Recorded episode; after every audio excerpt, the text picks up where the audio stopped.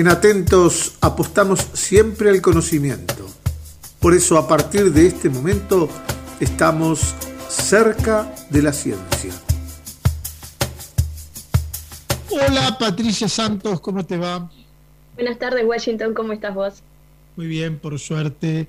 Bueno, eh, creo que tenemos que seguir hablando, ¿no?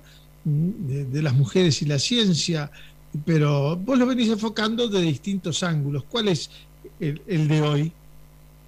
Hoy quería terminar de contarles cuáles eran la, las, la otra mujer científica que estuvo eh, y que está en la OWSD, que es Ivana Tomasco. Les iba a contar una entrevista que escuché en el programa Viva la Tarde, que, en la que estaba ella y Silvia Batista, la científica uruguaya que nombré la semana pasada, y si me da el tiempo contar un poquito del techo de cristal y el efecto Matilda. Bien, el techo de cristal, uy, cuánto se viene hablando y cada vez más, ¿no? De él. Bueno, pero te escuchamos. Bueno, como les conté la semana pasada, la OWSD la Organization for Women in Science for the Developing World, o sea, la Organización para las Mujeres en Ciencia para el Mundo en Desarrollo. Tiene 30 capítulos en diferentes países. Eh, en Uruguay también tenemos nuestro propio capítulo y está integrado por Madeleine Renom, Silvia Batista, y ambas hablamos la semana pasada de sus carreras, de quiénes eran y qué hacían, y también por Ivana Tomasco, que Ivana Tomasco no la llegué a nombrar la semana pasada. Ella trabaja como asistente en el Laboratorio de Evolución del Departamento de Ecología y Evolución de la Facultad de Ciencias. Es investigadora nivel 1 eh, de la ANI y nivel 3 de PEDESIVA. Estudió la licenciatura de Ciencias Biológicas y es doctora en Ciencias Biológicas ambos por la Facultad de Ciencias de la Universidad de la República. Sus líneas de investigación son la genética aplicada, que en esta línea de investigación del Laboratorio de Evolución intenta contribuir a la producción agropecuaria de nuestro país aplicando técnicas moleculares. En este sentido, eh, ha desarrollado con éxitos proyectos en genética ovina y con abejas mielíferas. Eh, remarqué lo de ovina porque a veces oveja, abeja, menos a mí me genera confusión y eso resultó en investigaciones, en publicaciones internacionales. También está en el tema de la evolución molecular, que es un campo de investigación que el principal es la detección de adaptaciones, tanto a nivel molecular como fisiológico, asociado a la invasión del nicho subterráneos en roedores cabiomorfos. No sé qué son los cabiomorfos, o sea, sí lo, lo investigué, pero me quedé con lo de roedores, que son las ratas y todo ese tipo de animales. También está con la filogeografía y sistemática del género Cetenomis, que son los tucutucus, que es un tipo de roedor. Esta es otra de las líneas de investigación principales del Laboratorio de Evolución de la Facultad de Ciencias, donde ella trabaja. Y el interés general de este proyecto es aportar elementos que contribuyan a aclarar los mecanismos que están debajo de los procesos evolutivos en, poblaciones de especies autóctonas, con especial énfasis en este género y utilizando marcadores moleculares. Y por, último, otra de las líneas de investigación que me dio gracia, el título, que es Evolución del regalo nupcial en arañas autóctonas del género Pratechalea. O sea, no sé cuál será el regalo autóctono que le dan, pero de, de, esta especie, pero me pareció muy interesante. Bueno, volvamos a la entrevista que estuvieron presentes el 6 de noviembre del 2019 en el programa Viva la Tarde, la tarde que está Cairo Herrera y Magdalena Prado estuvieron tanto Ivana Tomasco, de Facultad de Ciencias, como Silvana Batista, del Instituto de, Investigaciones Biológicas Clemente Estable. La entrevista estuvo muy interesante, nombraron lo del techo de cristal y el efecto Matilda. Y eh, les voy a contar más o menos un resumen de esa entrevista que dura unos 40 minutos, que la pueden buscar, programa Viva la Tarde, Ivana Tomasco y Silvia Batista. En esa entrevista ellas estuvieron hablando de que en los cargos altos muchas veces se ve que disminuye la productividad de la mujer en cuanto a cantidad de publicaciones y de investigaciones que realizan. O sea, cuando empieza la carrera académica de hombres y mujeres, se ve que empiezan iguales, pero luego lentamente se ve una diferencia en el trabajo de hombres y mujeres, a pesar de que empezaron al mismo tiempo y tienen la misma capacidad y estudios. Entonces, ¿a qué se debería esto? Bueno, como todos sabemos, muchas veces el cuidado de los niños, de las personas mayores o de las personas en situación de discapacidad sigue estando mayoritariamente, digo mayoritariamente porque hay excepciones, a cargo de las mujeres. O sea, ellas son las que se encargan de las personas en situación de dependencia. Esto provoca obviamente que la producción científica de las mujeres se resienta y quedan relegadas en su carrera académica. También otra cosa que ellas decían que observaban, que ambas trabajan en laboratorios, es que la tasa de natalidad en algunos laboratorios es menor que la media, o sea que en otros lados.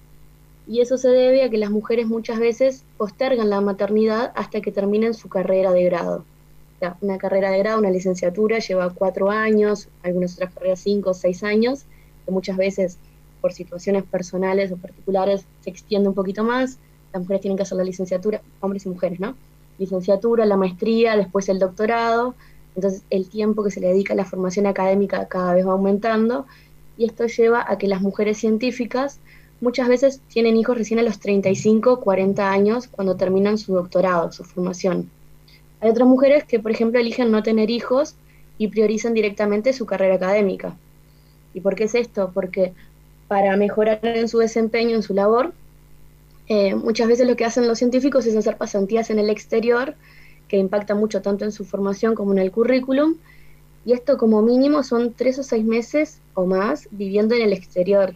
Esto se vuelve muy difícil si las mujeres no cuentan con una pareja que tenga una carrera en común o que entienda la importancia de esas pasantías, o si los abuelos de esos niños no pueden quedarse al cuidado de ellos, o mismo si tenés un niño chico, vivir en el exterior quizás no sea tu mejor opción en ese momento, o estás pensando que tenés un niño en otro lado y no te vas a ir con la misma disposición que una persona quizás soltera sin hijos.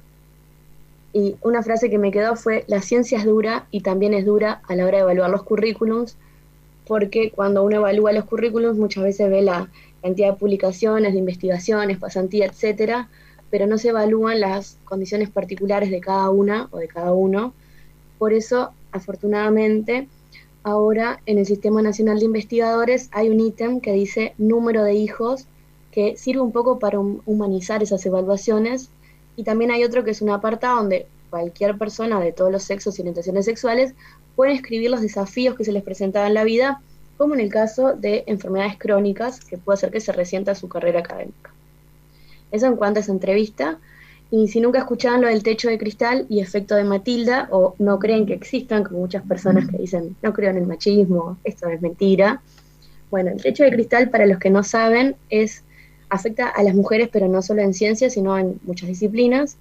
Se le llama techo de cristal a la limitación invisible del ascenso laboral de las personas dentro de las organizaciones, que limita las carreras profesionales de las mujeres y también de las minorías, ya sean raciales, religiosas, por orientación sexual, por nacionalidad, etcétera.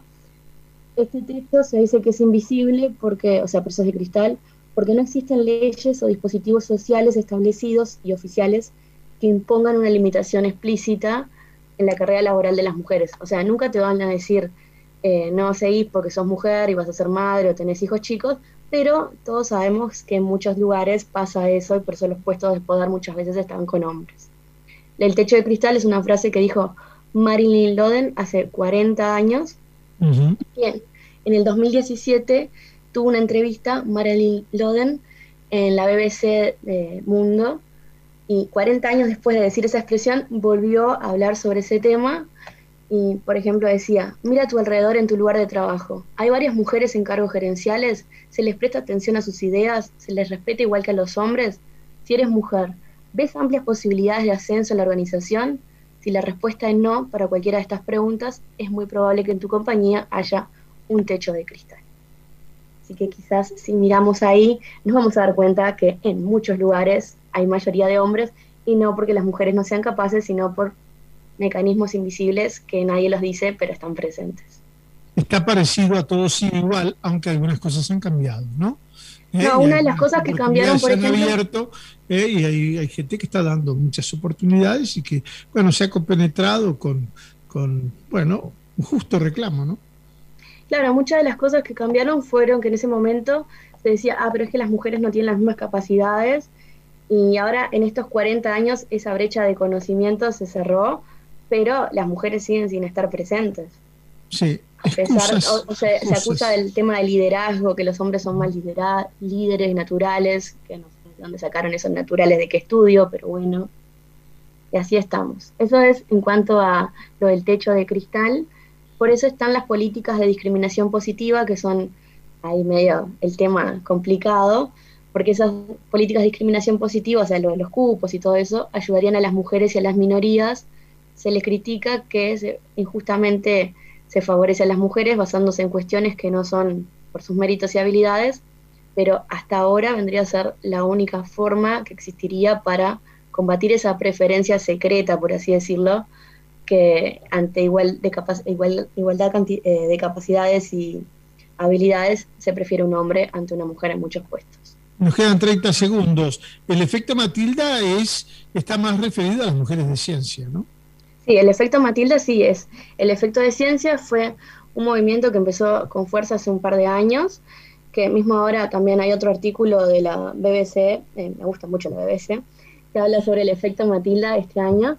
Eh, fue creado por, o sea, es, nombrado eh, por Matilda Jocelyn Gage, que fue una mujer que increíblemente escribió un artículo en 1883 que decía, mujeres inventoras, y a ella la invisibilizaron, siendo mujer, y escribió ese artículo.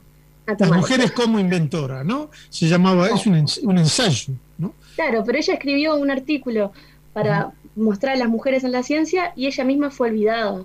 Y después una historiadora científica llamada Margaret Rossiter, eh, buscando nombres de mujeres científicas, en el 93 descubrió a Matilda Gage, o sea, la descubrió de nuevo porque la habían escondido por ahí, y ahí fue que el efecto Matilda se basó en base a, Matilda Gage, la invisibilizada. Muy bien. Entonces, hay una serie de libros que se crearon que están muy interesantes, no me acuerdo cómo se llamaban, pero te mostraban eh, en la carátula era eh, Schrödinger, pero como mujer, o Einstein como mujer. Entonces, porque si ah, fuera mujer, hay un video que, claro, hay un video que dice, ¿y si Einstein hubiera sido mujer? ¿Mm? Y ahí hay todo, hay todo, un desarrollo de eso. Gracias, Patricia, por el aporte, como siempre. Nos reencontramos la semana que viene. Nos vemos el jueves, entonces. Buen fin de semana, Washington. Un abrazo.